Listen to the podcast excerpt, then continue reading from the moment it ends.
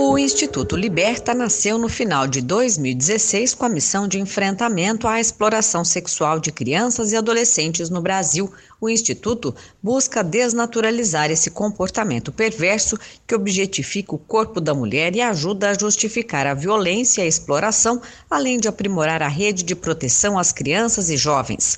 Na terceira reportagem da série Herêndiras, a presidente do Instituto Liberta e o depoimento da cientista social Luciane dos Santos, que foi abusada na infância e leiloada quando jovem. Herêndiras de Londrina A infância roubada. A cada 15 minutos, uma criança ou adolescente sofre violência sexual no Brasil.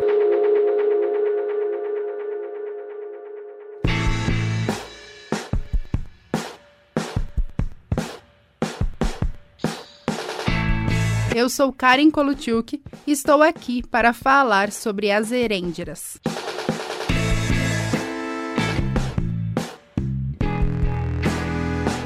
A exploração sexual comercial é um dos piores crimes contra a humanidade, segundo a Organização Internacional do Trabalho.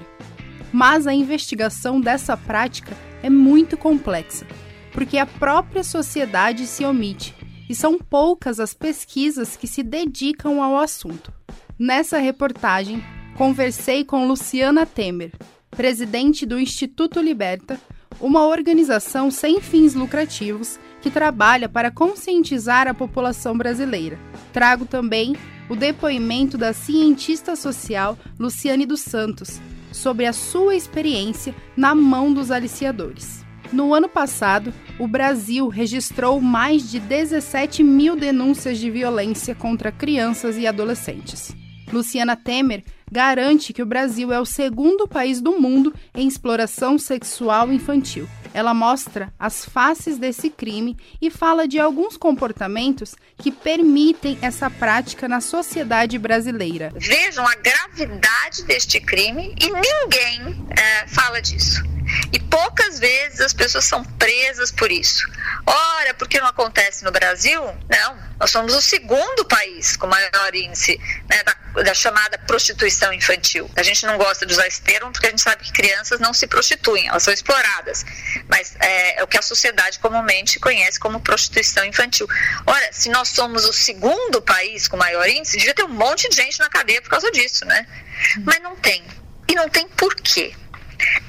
Não tem porque nós somos um país extremamente machista, que objetifica o corpo da mulher e da menina, e aqui sim eu estou fazendo um recorte de gênero, porque é uma questão de gênero forte.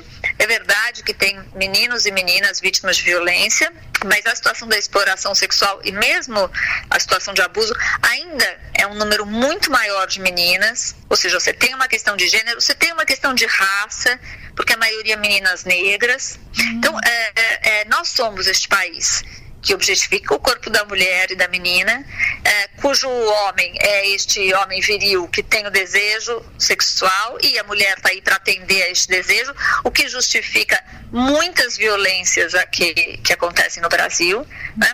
Então, é, é neste quadro de quarto país com maior índice de casamento infantil, outro, outro assunto gravíssimo que está conectado a esta história de violência e que nós também não falamos a respeito. Então, existe uma naturalização dessa situação. Existem quatro formas de exploração sexual comercial. A primeira delas é o uso de crianças e adolescentes na prostituição. A segunda é a exploração na pornografia. A terceira é o tráfico com finalidade sexual. E por último, a exploração em viagens e turismo, dentro ou fora do país. Essa prática criminosa é de responsabilidade dos adultos, que oferecem bens ou dinheiro pelo abuso sexual da criança ou do adolescente. Luciane dos Santos conta o que houve após ela ter sido levada para uma casa de prostituição em São José do Rio Preto e como teve o seu corpo leiloado pelos aliciadores. Quando eu percebi, eu entrei em desespero, queria ir embora e não pude, fui segurada, fui né? Fui levada para um quarto, trancada. E ali eu chorava, não queria comer, não queria nada. Apanhei, apanhei muito, mas era nas solas do pé. e as úlceras que hoje eu formo nos meus pés, segundo minha, a psicóloga, é muito reflexo disso, né? Eu apanhei muito na sola do pé, porque segundo eles eu não podia não podia perder valor a mercadoria. E eu lembro que um dia eu estava com, não sei quantos dias tinham se passado, eu presa, desesperada, estava com muita dor de cabeça. Inclusive tenho essa enxaqueca até hoje. Faço tratamento. E foi me dado um remédio, que na verdade era uma droga. Lembro que naquela noite me trouxeram uma roupa, as men outras meninas vieram me vestir, eu fiquei meio aérea, em que teve um leilão, eu lembro disso, né? Eu em cima de uma mesa, sendo leiloada, tirada roupa. E que eu fui leiloada um, para um grupo de pessoas, homens, mulheres, fui violentada novamente. Essa casa era um ponto de encontro, onde homens e mulheres pagavam para manter relações sexuais com as meninas aprisionadas.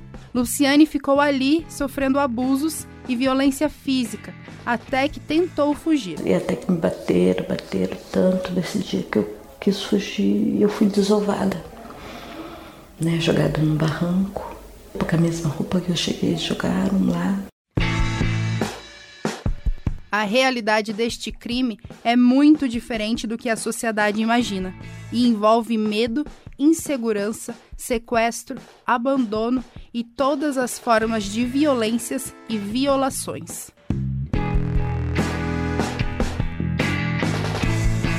Se você se interessa pelo conteúdo, comente com seus amigos. Denuncie. Disque 100. Exploração sexual Quanto mais você fala, mais você ajuda a combater. Essa série de reportagens faz parte de um projeto de iniciação científica desenvolvido no Grupo Gabo da UEL, com apoio da Fundação Araucária. Orientação José Masquio, Patrícia Zanin e Cissa Guirado. Reportagens e apresentação Karen Colusilki. Vinhetas de Gabriel Miazo. Pós-produção Elias Ergenes. Direção da Rádio El FM, Edir Pedro.